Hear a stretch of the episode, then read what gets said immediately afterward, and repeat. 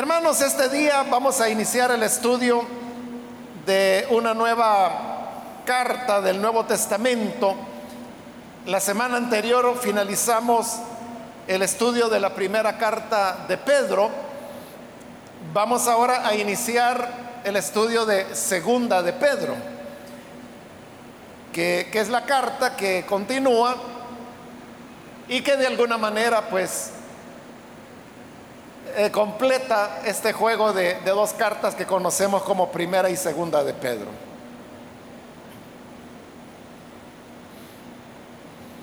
Entonces, leemos la palabra de Dios en segunda de Pedro capítulo 1, el versículo 1 y 2 que nos dicen, Simón Pedro, siervo y apóstol de Jesucristo, a los que habéis alcanzado por la justicia de nuestro Dios y Salvador Jesucristo, una fe igualmente preciosa que la nuestra. Gracia y paz o sean multiplicadas en el conocimiento de Dios y de nuestro Señor Jesús Amén. Hasta ahí dejamos la lectura. Pueden tomar sus asientos, por favor.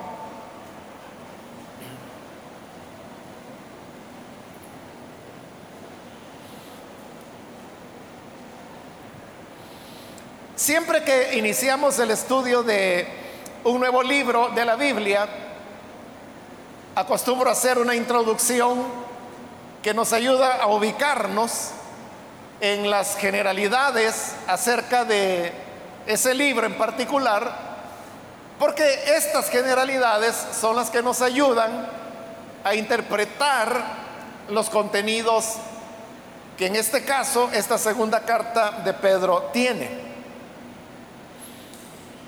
Acabamos de leer ahí el versículo 1, donde el remitente de la carta asume el nombre de Simón Pedro y se presenta como siervo y apóstol de Jesucristo.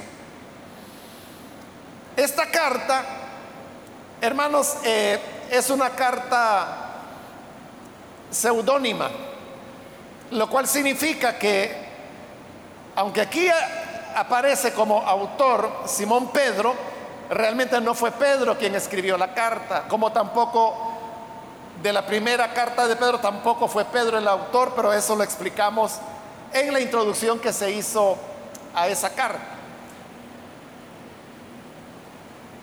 Para esto es importante entender el tema de, de qué es eso de la pseudonimia, que tiene que ver con lo que acabo de decir, que es una carta seudónima. La pseudonimia era un recurso que se utilizaba mucho, sobre todo cuando se trataba de, temas religiosos, porque era la forma de, validar y resaltar lo que se estaba diciendo, lo que se estaba expresando. No tenía ninguna intención de engañar a nadie, porque como lo vamos a ver, este documento fue escrito en una fecha ya bastante posterior. Una fecha cuando todo el mundo sabía de que Pedro había ya fallecido. Por lo tanto, cuando años, en realidad décadas después de su muerte, aparece una carta que viene nominada como de Simón Pedro, entonces todo el mundo sabía que no era que Pedro hubiera escrito esa carta, sino que todo el mundo entendía que se trataba de ese recurso que se llama la pseudonimia. Repito, este no tenía el propósito de engañar a nadie, sino que al contrario, lo que buscaba era validar las enseñanzas que se estaban impartiendo. Lo que contiene este documento, hermanos, Podríamos decir que es como el testamento espiritual de Pedro, pero un testamento que él nunca escribió. Él nunca llegó a saber el momento cuando habría de partir de este mundo. Entonces, diríamos, le sorprendió la muerte, que fue una muerte de martirio, sin haber dejado él expresada ninguna ningún tipo de lo que hoy llama, le estoy llamando un testamento espiritual.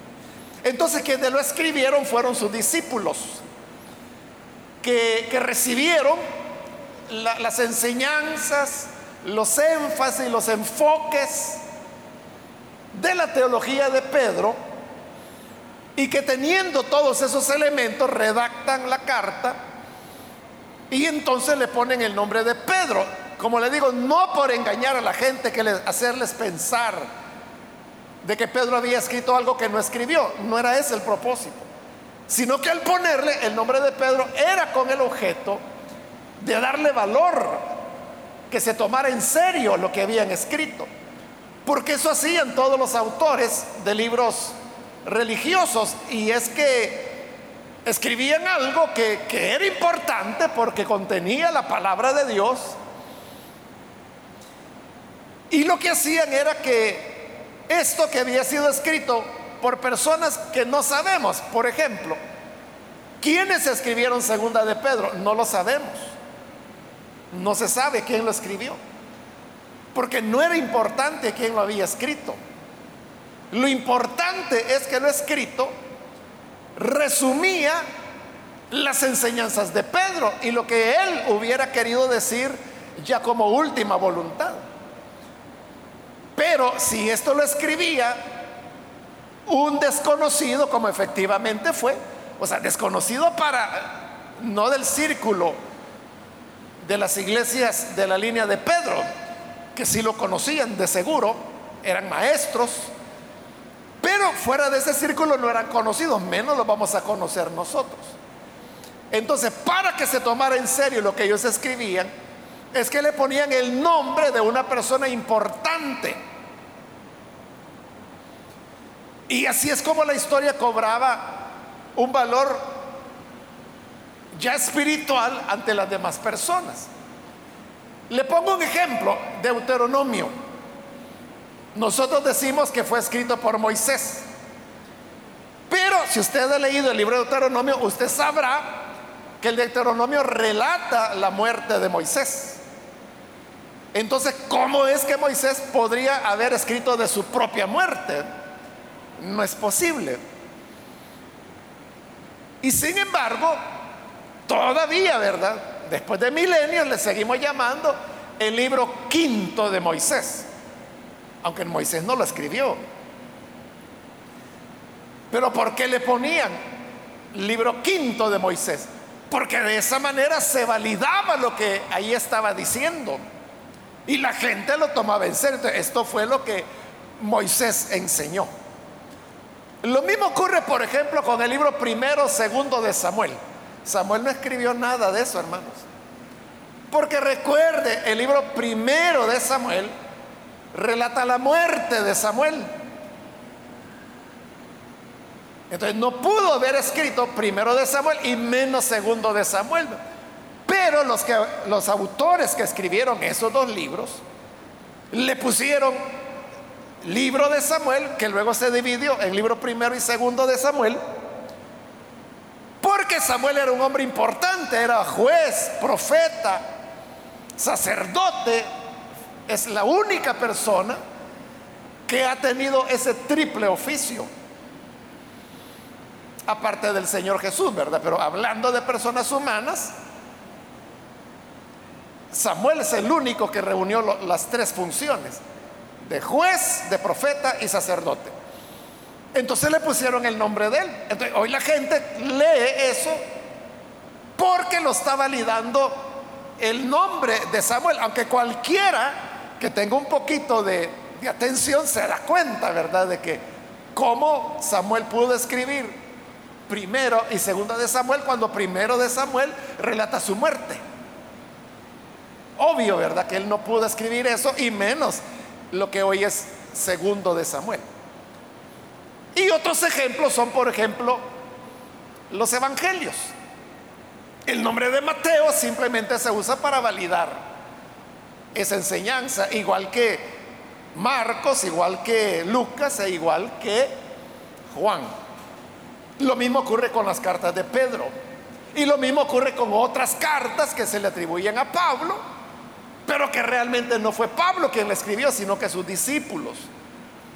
Como Efesios, Colosenses, primera y segunda de Timoteo, la carta de Tito, que, que, son cartas que Pablo no escribió, pero que llevan el nombre de Pablo, sino que fueron redactadas por los discípulos de Pablo, pero para validar de que se trataba de lo que Pablo hubiera ya dicho en esas épocas, porque para eso se escribió estas cartas, Efesios, Colosenses, primera y segunda de Timoteo, se hizo porque había que actualizar a la iglesia con las enseñanzas sobre temas que no habían quedado en las cartas auténticas de Pablo, pero que los discípulos de él sí las conocían porque conocían la teología de Pablo. Entonces le ponían el nombre de Pablo.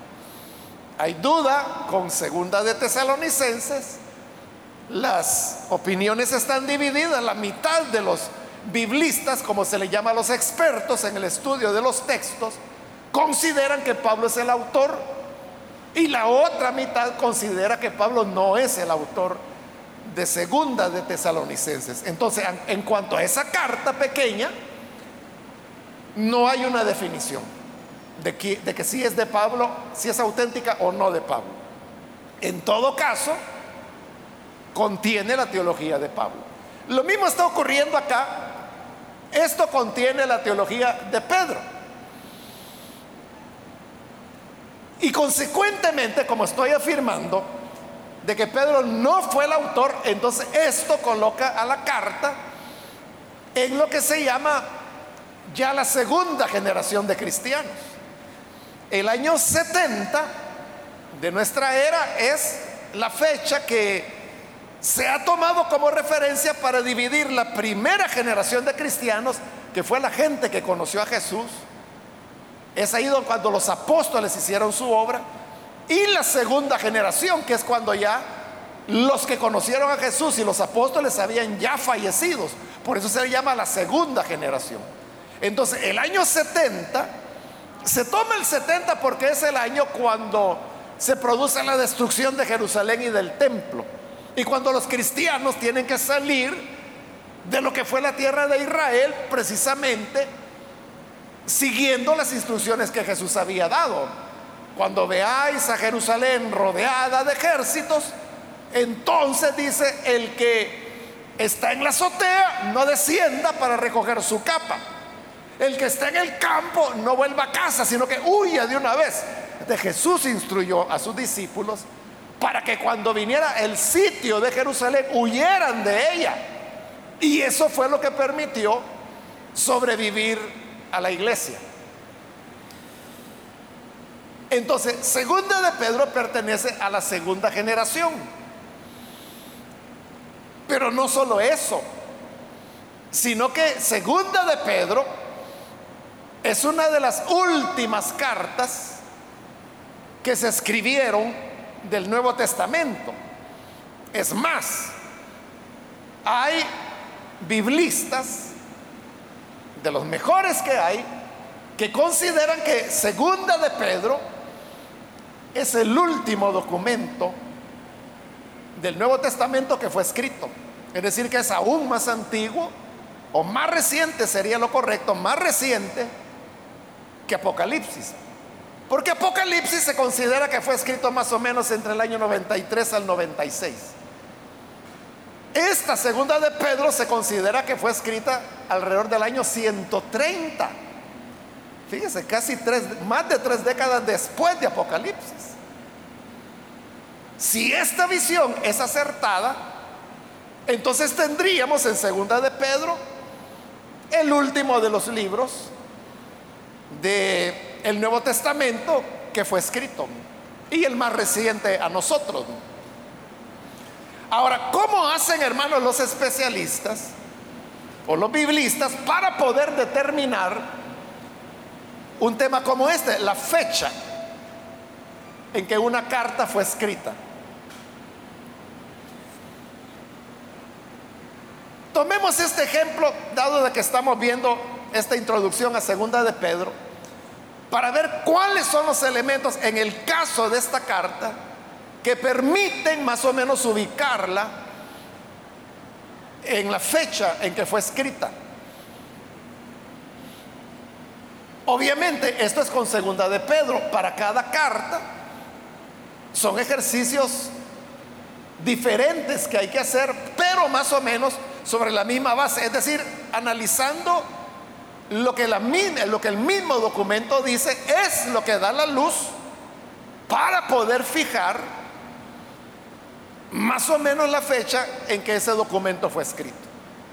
Entonces, para ver cómo lo hacen, tomemos esta segunda carta de Pedro y le voy a indicar algunos de los elementos de por qué estoy afirmando que la carta fue escrita alrededor del año 130. Si usted abre esta segunda carta de Pedro en el capítulo 3, ahí vamos a encontrar varios detalles importantes. El primero de ellos lo puede encontrar usted en ese capítulo 3, mire el versículo 4. Y diciendo, ¿dónde está la promesa de su advenimiento?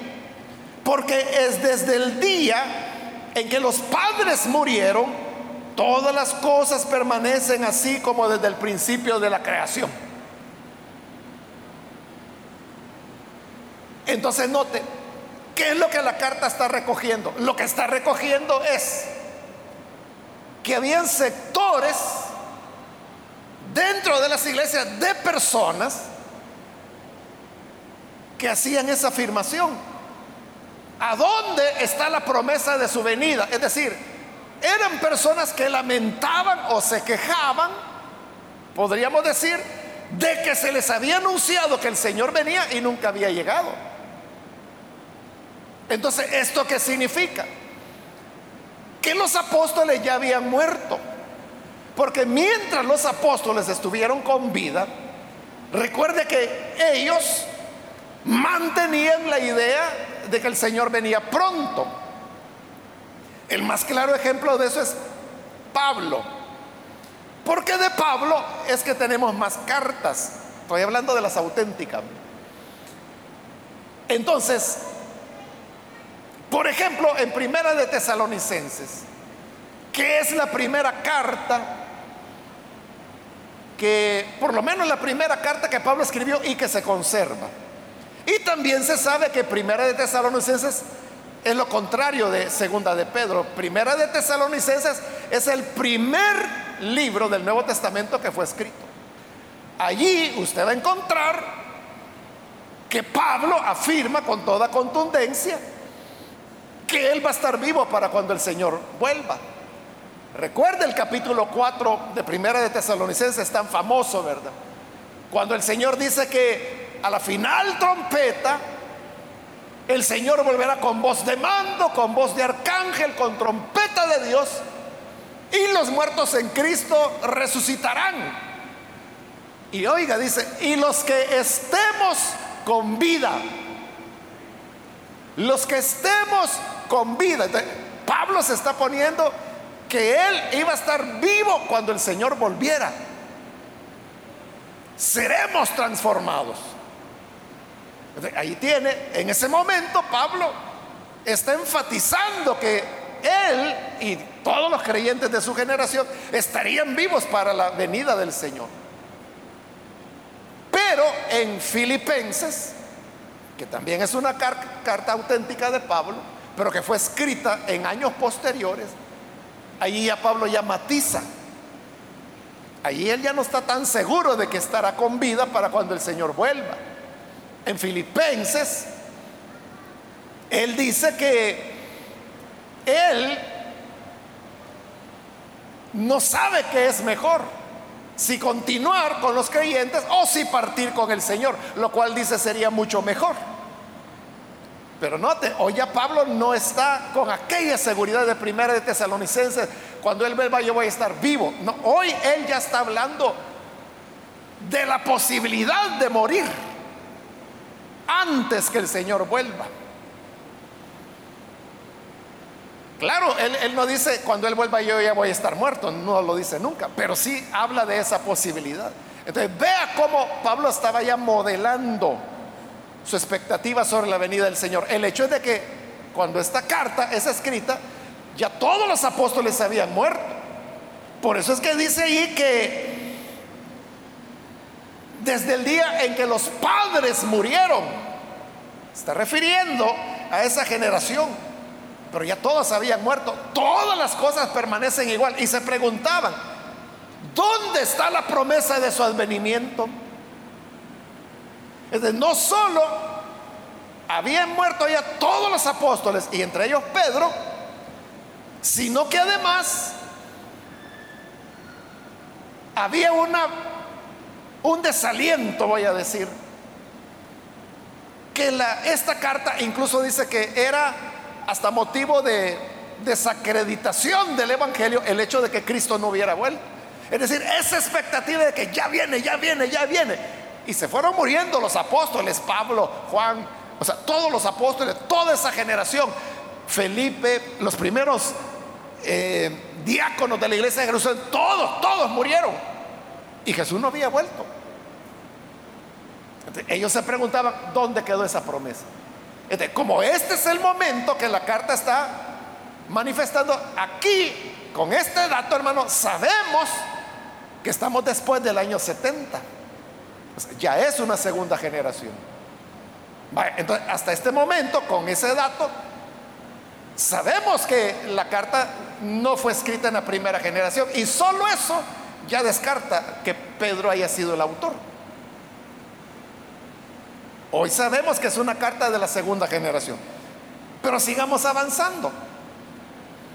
Mire lo que dice el versículo 1 de ese capítulo 3. Amados, esta es la segunda carta que os escribo. Y en ambas despierto con exhortación vuestro limpio entendimiento. Entonces, de este versículo podemos ver de que la primera carta de Pedro ya había sido escrita, porque ahí lo está diciendo. Esta es la segunda carta que os escribo. Y si dijimos que la primera carta, ya de eso a lo mejor no lo recuerda porque ya fue hace ratos, pero cuando hicimos la introducción a primera de Pedro, yo le expliqué y le di las razones de por qué esa carta está fechada alrededor del año 80 entonces, si esta es la segunda carta, obviamente tuvo que ser escrita después de la primera. eso, fíjese, ya nos hace avanzar en el tiempo. Ya no estamos en el 70. O ya nos mueve al 80 mínimamente, si es que las dos cartas fueron publicadas en el mismo año, lo cual es improbable. Pero poniendo el peor de los casos, estamos ya en el 80. Pero todavía no, termina ahí. Hay más datos. Bueno, este hermano no se lo puedo señalar en un versículo específico, porque realmente está en toda la carta. Y es que Segunda de Pedro contiene muchos elementos de la carta de Judas. Tiene muchos elementos de la carta de Judas. Y sabemos que la carta de Judas fue escrita alrededor del año 90. Entonces, si segunda de Pedro está tomando contenidos de Judas para colocarlos aquí, nos mueve otros 10 años más adelante. O sea, ya no estamos en el 70 ni en el 80, hoy ya estamos en el 90. Por lo menos, porque en el 90 se considera que fue redactada Judas. Y segunda de Pedro está citando a Judas. Pero eso ya no lleva por lo menos al año 90. Pero todavía no termina. La carta tiene más información que darnos. Mire en este capítulo 3 siempre, pero ahora el versículo 16. Comencemos desde el 15 para agarrar la idea.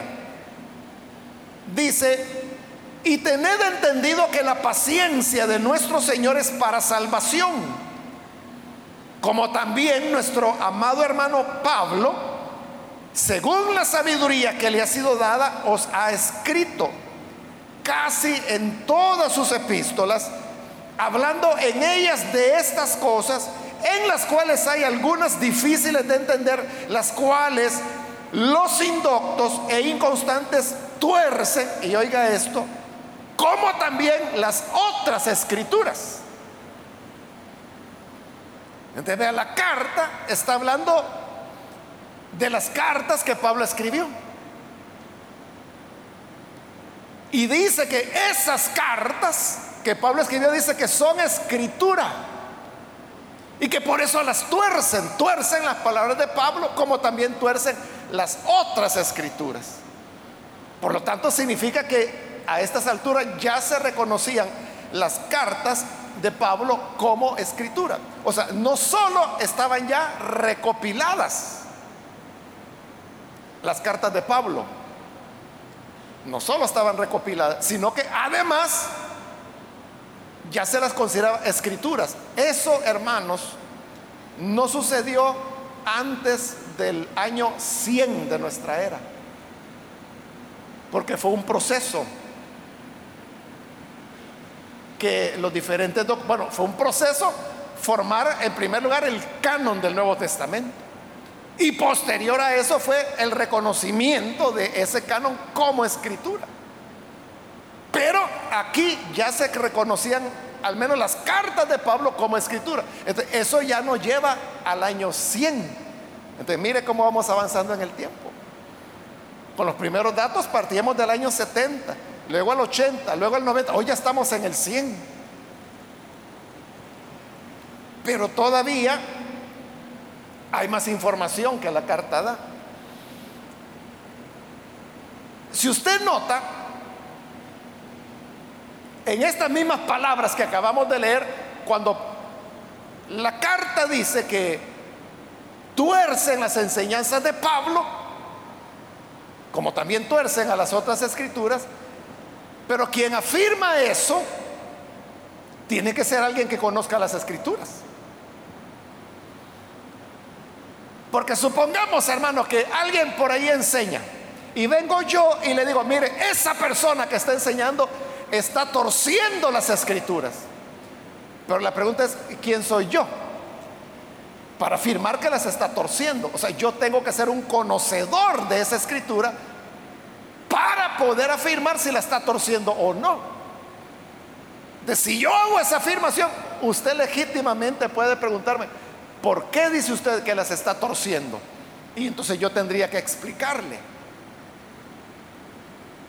Pero note, al, suceder eso, eso automáticamente me coloca a mí como alguien que entiendo o manejo mejor la escritura que aquel de quien yo digo que la está torciendo.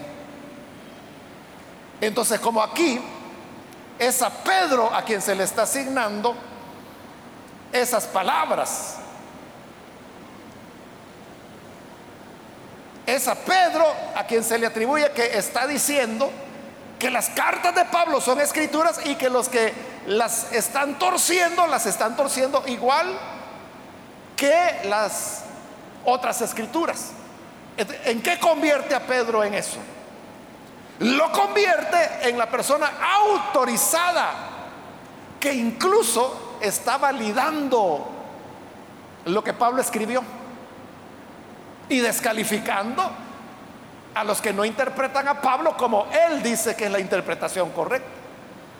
¿De qué hace eso? Coloca a Pedro en una posición incluso más importante que la de Pablo. Ahora, si usted lee, por ejemplo, el libro de los Hechos, se va a dar cuenta que lo que la Biblia dice es todo lo contrario, ¿verdad?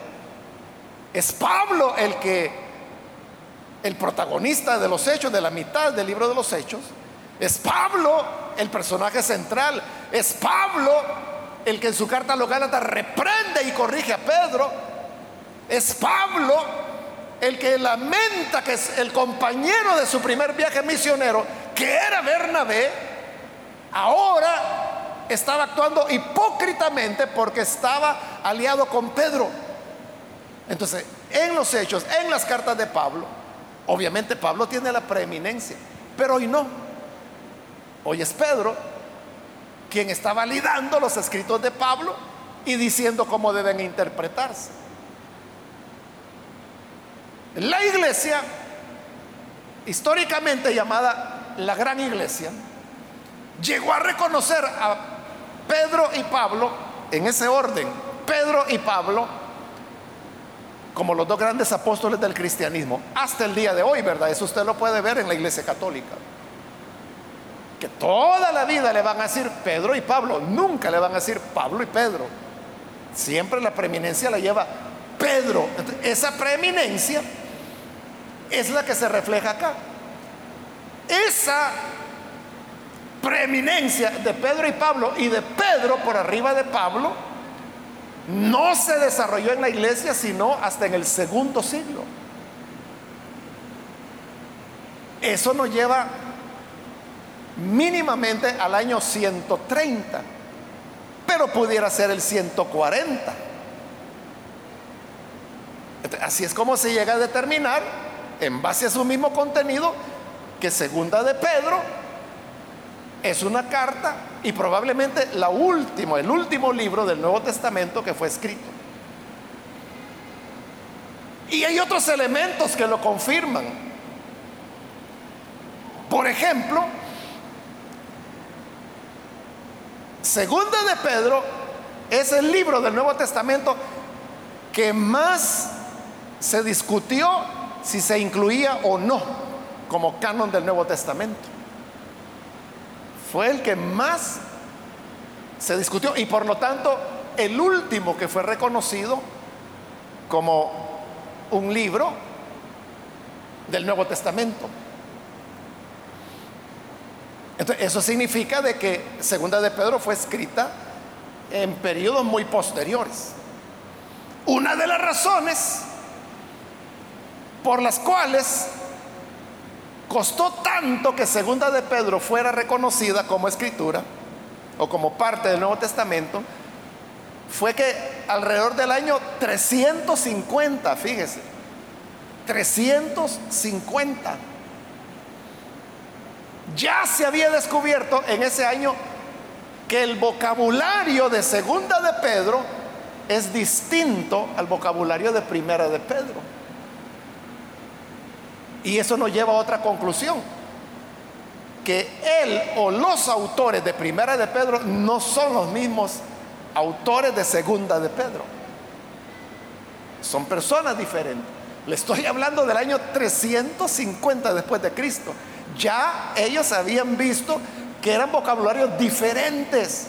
Entonces, como eran diferentes, ellos decían, no, Primera de Pedro sí es canónica, sí es inspirada. Segunda de Pedro ya no.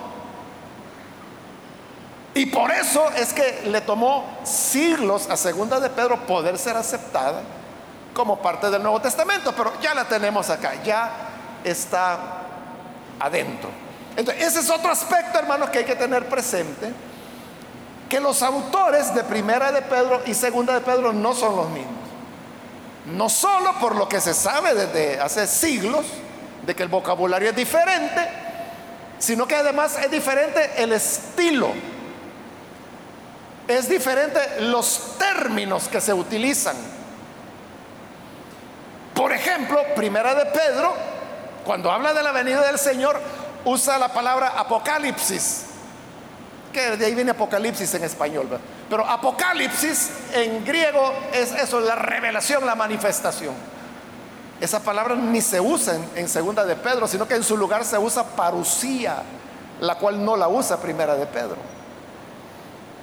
Entonces, segunda de Pedro tiene otro sabor, tiene un griego más helenizado, aparte de que el estilo es diferente.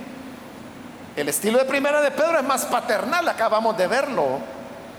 En segunda de Pedro vamos a ver que es un estilo más solemne, más distante. Eso es bien fácil descubrirlo. Todo eso muestra que no es el mismo autor el de la primera y el de la segunda carta. Hablando, hermanos, de otros detalles, bueno, hoy yo creo que ya queda claro, ¿verdad?, de, de, por qué Pedro no es el autor. O sea, no es posible. Si la carta fue escrita ahí por el año 130, probablemente 140. Pero quedémonos en 130. Hermano, imposible que Pedro estuviera vivo para entonces. Ya hubiera muerto tres veces. Es una carta que fue escrita por sus discípulos y no los discípulos inmediatos, sino que hay discípulos de tercera o cuarta generación que eran herederos de la teología de Pedro y por eso seguían enfocando las cosas como él las hacía. Eso queda bien evidente en un asunto simple. Y es de que en segunda de Pedro usted no va a encontrar el tema de la justificación por fe. Increíble, ¿verdad? No lo, no lo va a encontrar. Porque eso es de Pablo, no es teología de Pedro. Entonces lo que aquí está reflejando es otra cosa. Judas no tiene la teología de Pedro, Judas tiene la teología de Jerusalén, igual que Santiago. Pero recuerde que como Pedro, él adoptó una posición intermedia entre los judaizantes de Jerusalén y el Evangelio de gracia de Pablo. Entonces Pedro se puso en medio, entonces por eso es de que él se siente cómodo con recoger de la carta de Judas, aunque valida a Pablo, como ya, ya se lo mencioné, ¿verdad? Incluso reconoce que lo que Pablo escribió era escritura.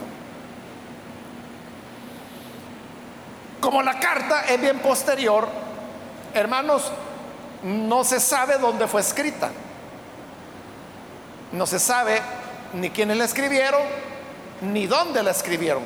Sin embargo, muchos piensan de que si Primera de Pedro fue escrita en Roma, y eso es lo que veíamos la semana anterior, ya en el cierre de Primera de Pedro, cuando hablaba de que la iglesia en Babilonia, y decíamos que esa era una expresión por la cual se referían a Roma.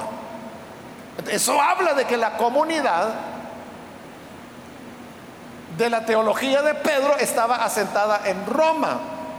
Esa es la única base para poder decir que segunda de Pedro probablemente también fue escrita desde Roma, porque ahí es donde se ubica las iglesias, las comunidades de la teología de Pedro, porque así queda reflejado en la primera carta. Solo por eso es que muchos dicen, probablemente segunda de Pedro fue escrita también desde Roma. Ahora, ¿a quién fue escrita? Ese es otro problema, porque nota el versículo 1. Simón Pedro, siervo y apóstol de Jesucristo, a los que habéis alcanzado por la justicia de nuestro Dios y Salvador Jesucristo una fe igualmente preciosa que la nuestra. ¿A quién va dirigida? A los que han alcanzado una fe preciosa como la nuestra. ¿Quiénes son los que tienen una fe preciosa como la nuestra? Los cristianos. Es como que se dijera, es una carta para los cristianos. Pero ¿cuáles cristianos? O sea, cristianos eran todos, ¿verdad? Cristianos eran los de la teología de Pablo, los de la teología de Pedro, los de la teología de Juan, de la teología de Jerusalén, todas las teologías que habían, todas eran llamados cristianos. Entonces, y no hay indicaciones dentro de la carta, no hay indicaciones de lugares, no hay indicaciones de personas, no hay indicaciones de problemas teológicos. No hay ni siquiera citas del Antiguo Testamento. Primera de Pedro, esa es otra diferencia, que Primera de Pedro tiene citas del Antiguo Testamento, Segunda de Pedro ya no.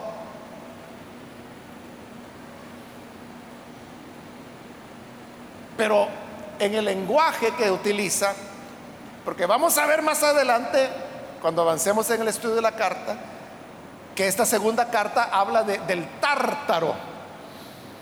Y esa palabra tártaro Era una palabra griega que no aparece en los otros libros del Nuevo Testamento. Y eso lleva a pensar, por el uso de ese término, de que probablemente los cristianos a los cuales la carta iba dirigida se ubicaban en la provincia de Asia, donde estaba Éfeso, la Odisea, Sardis, las siete iglesias que se mencionan en Apocalipsis y otras más. Solo por ese tema, por ese término que se utiliza. Es probable que la carta haya sido escrita desde Roma hacia los cristianos que estaban en esa región que en el imperio romano se llamaba Asia, hoy nosotros lo conocemos como Turquía. Entonces dice en el saludo, a los que han alcanzado una fe igualmente preciosa que la nuestra. Aquí comenzamos a ver cómo Segunda de Pedro está tomando contenidos de Judas, porque Judas no es que comience igual, pero sí comienza haciendo mención de la fe. Pero note esto, cuando Judas habla de la fe, no se está refiriendo a, a la fe del corazón, a la fe de creer, como decir, yo tengo fe que Cristo es el Salvador. O sea, esa es una fe subjetiva, ¿verdad? Porque yo la tengo en mi interior. No, para Judas, fe es el conjunto de las doctrinas cristianas. Por eso es que así comienza Judas, ¿verdad? Hablando de la fe que fue una vez dada a los santos, dice. Se está refiriendo al conjunto de doctrinas que les fueron dados a la iglesia, a los creyentes. Entonces, segunda de Pedro está usando igual en el mismo sentido la expresión fe. De cuando habla de que hemos recibido una fe igualmente preciosa, no está refiriéndose a la fe de creer, se está refiriendo al conjunto de verdades o doctrinas que la iglesia creía. Para quizás entenderlo un poco mejor, hermanos, es como que si nosotros, usted sabe que nosotros como Misión Elín tenemos unas doctrinas definidas que están expresadas en lo que conocemos como el manual de doctrina básica. Es como que si yo dijera, hermanos, el manual, esa es nuestra fe. Es decir, eso es lo que creemos. Ese es el conjunto de doctrinas que recibimos. ese, ese, ese manual, ese conjunto de doctrinas, es la fe que Judas dice que fue dada una vez y para siempre a los santos. Y de esa fe, o sea, no es del manual, ¿verdad? Sino que solo le estoy haciendo la comparación. Como conjunto de doctrinas. Esa es a la que se refiere, segunda de Pedro, cuando dice una fe igualmente preciosa que la nuestra. Entonces, esto, hermanos, valora muchísimo el tema de, de la importancia que tiene la doctrina. Porque a lo que está diciendo que es precioso y lo que determina que se sea un creyente es el hecho de tener la misma doctrina. Entonces fíjese, ya no es el tema de la fe como experiencia subjetiva de que yo creo en Jesús. Y si yo creo en Jesús, soy creyente, soy salvo, soy nacido de nuevo, tengo la morada del Espíritu. Pero esa es enseñanza de Pablo. En cambio, Pedro lo que enseña es, no, es el que tenga la doctrina. A nosotros nos resulta extraño porque, como lo he explicado en otras ocasiones, por razones históricas que le puedo explicar, solo que no lo voy a hacer hoy porque me comería el tiempo, nosotros heredamos la teología de Pablo. Y por, por eso, si yo le pregunto, ¿Quién es el verdadero creyente? El que cree en Jesús, me va a decir usted. El que cree en Jesús como Salvador, ese es creyente. Pero esa es doctrina de Pablo. Para Pedro no, ni para Judas, ni para la iglesia de Jerusalén, y por lo tanto ni para Santiago. Para ellos, creyentes aquel que acepta la fe, pero entendida como el conjunto de doctrinas. Está poniendo la, la doctrina por arriba de la experiencia personal de fe en Cristo. Es diferente. Usted podrá decir, es complementaria. Claro, porque todo es escritura, todo es cristianismo, pero son énfasis distintos. Y como le he dicho otras veces, aquí no se trata de decir quién tenía razón, ¿verdad? Si la tenía Pablo, si la tenía Pedro. No se trata de eso, se trata de que así era la iglesia. Y todos amaban a Dios y todos eran creyentes. Usted va a encontrar en segunda de Pedro muchos elementos que le van a sonar mucho a catolicismo romano.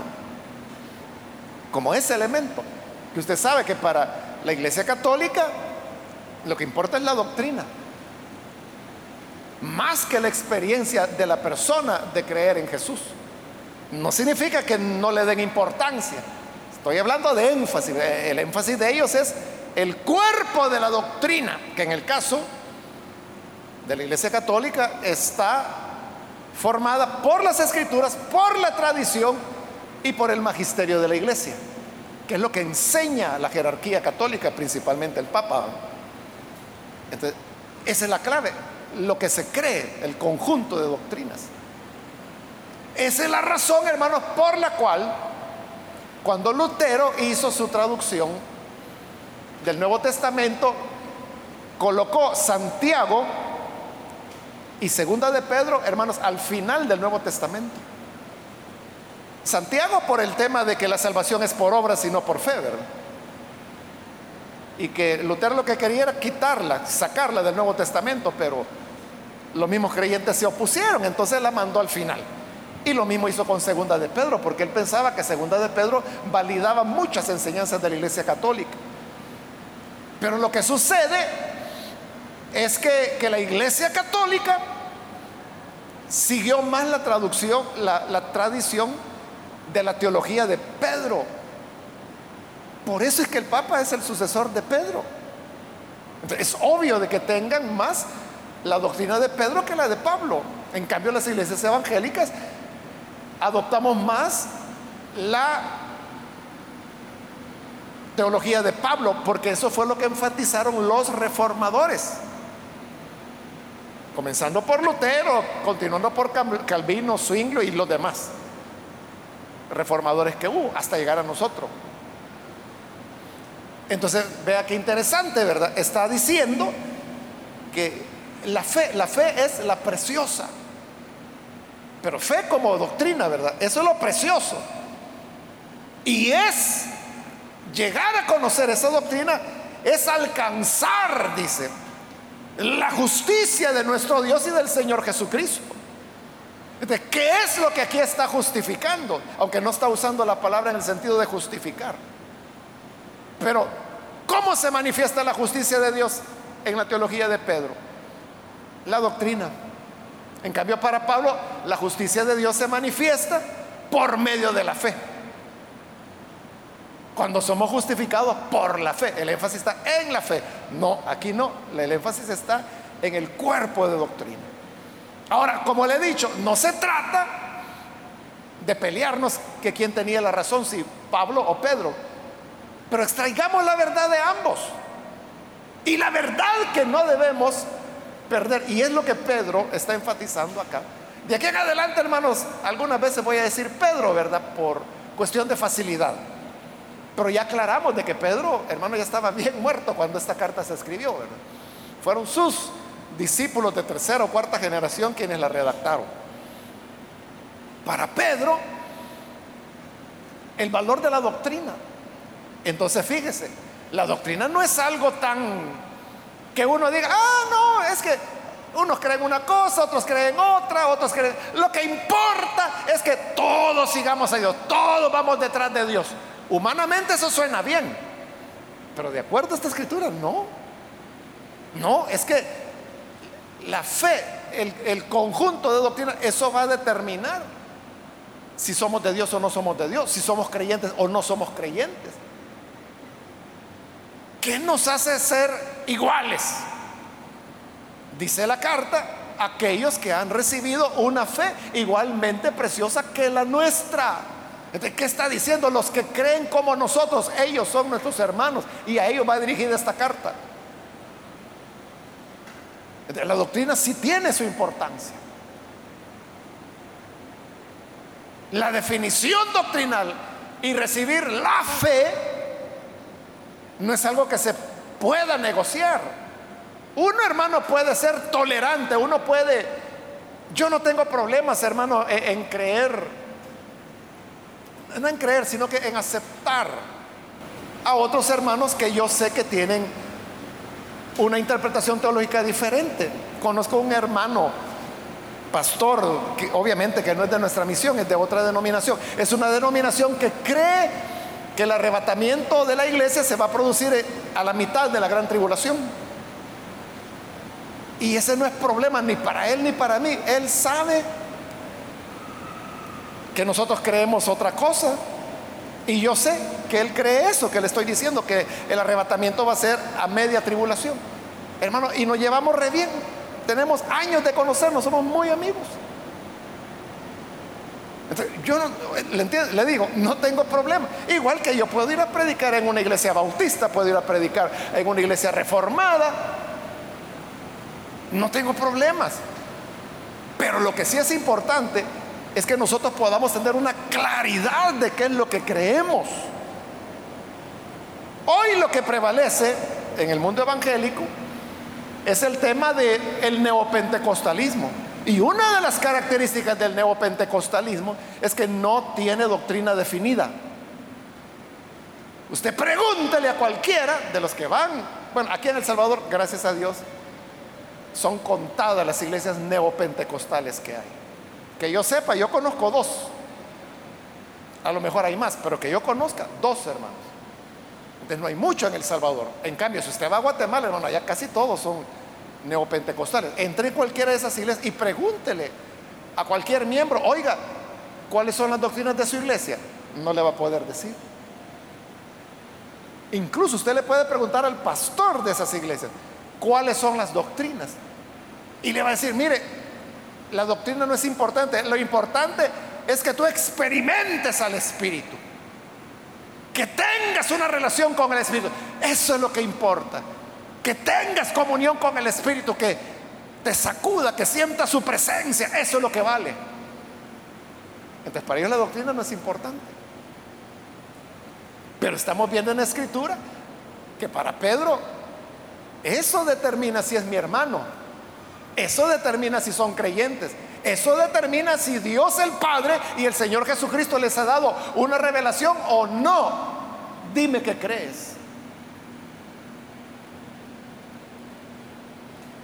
Y voy a terminar, hermano, solo por cerrar con el saludo, que es el versículo 2. Gracia y paz os sean multiplicadas en el conocimiento de Dios y de nuestro Señor Jesús. ese saludo, hermanos, es de Pablo.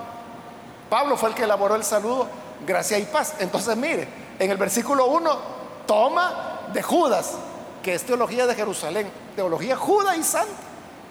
Y en el versículo 2 toma de Pablo. Como para Pablo lo más importante era la fe, por eso saludaba gracia y paz, porque es la gracia la que nos trae la paz con Dios. La gracia es lo que nos conduce a la paz. no podemos tener paz con Dios sino solo por medio de la gracia. Eso era la teología de Pedro, era una combinación, porque él quería tener un punto intermedio. Hasta aquí me detengo, hermanos, con estas generalidades acerca de segunda de Pedro. Espero que hayamos aprendido algo. Y en la próxima oportunidad vamos a comenzar ya con el texto o el contenido de la carta, que también, antes que se me escape, le menciono, segunda de Pedro no es una carta. Segunda de Pedro es un sermón. Es igual que Santiago. Santiago es una predicación. Esto técnicamente se llama género de homilía. Pero como nosotros no usamos esa expresión, ¿verdad? Nunca decimos, ya va a comenzar la homilía. O el pastor ya nos expuso la homilía. Nunca hablamos así. Decimos, ya predicó, ya viene la hora del, del mensaje. Eso es segunda de Pedro, es una predicación ya del segundo siglo, envuelta en una apariencia de carta. Por eso es que le ponen el remitente, el destinatario y el saludo, que es lo que acabamos de cubrir. Y al final, al cierre, coloca una despedida que normalmente era una doxología y ahí la tiene, ¿verdad? Pero eso es todo lo de carta, todo lo demás. Usted verá que es, o sea, aquí lo que vamos a ver es una predicación de las iglesias que tenían la teología de Pedro ya en el siglo segundo de nuestra era. Eso es lo que vamos a ver. Por ahora, hermanos, lo que hemos aprendido es, de nuevo, ¿verdad? La, multifacética gracia de Dios. Como Dios, fíjese, ni siquiera está esperando de que todos creamos igual, ¿verdad? No fue así nunca, nunca fue así. Pero lo que sí espera Dios es que nos amemos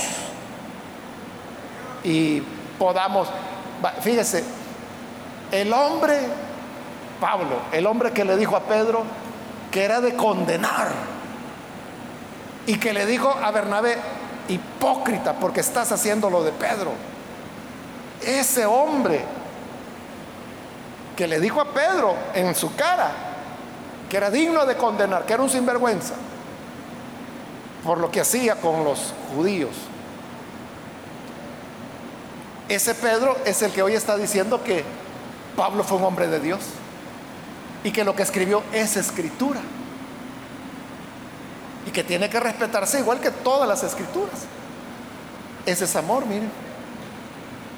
No, es aquel, ah, no, yo cómo voy a andar hablando de ese hombre si él me dijo hipócrita. Y como Pablo dice en Galatas, y lo hice delante de todos, o sea, ni siquiera en privado, lo hizo delante, porque eso quería Pablo descubrir lo que para él era un mal proceder de Pedro. Para Pedro era una actitud de reconciliación entre posiciones opuestas que había en ese momento. Entonces, Pedro trata de reconciliarlas. Pero para Pablo esa es una vergüenza, es una hipocresía. Entonces, al final, lo que triunfó fue el amor. Pablo reconociendo a Pedro, Pedro reconociendo a Pablo. Pablo sujetándose a Santiago. Cuando llega a Jerusalén, Santiago reconociendo y alabando la obra que Dios había hecho a través de Pablo. Ese es el cristianismo, hermano. Donde aprendamos a amarnos sin diferencias. Amén. Vamos a cerrar nuestros ojos, hermanos, antes de orar. Yo quiero invitar si hay con nosotros personas que aún no han recibido al Señor Jesús como su Salvador. Quiero invitarle para que usted lo haga. Solamente le voy a pedir que lo haga rápidamente, porque el tiempo nos ha avanzado. Pero invito, si hay alguna persona que necesita recibir al Señor Jesús como su Salvador, por favor ahí en el lugar donde está, póngase en pie para que podamos orar por usted. ¿Hay alguna persona que lo hace? Póngase en pie. Queremos orar por usted. También quiero ganar tiempo e invito si hay hermanos o hermanas que necesitan reconciliarse, si usted se ha apartado del Señor, mas hoy quiere reiniciar su vida cristiana, póngase en pie también, ahí en el lugar donde se encuentra, y lo que queremos es orar por usted. ¿Hay alguna persona que lo hace?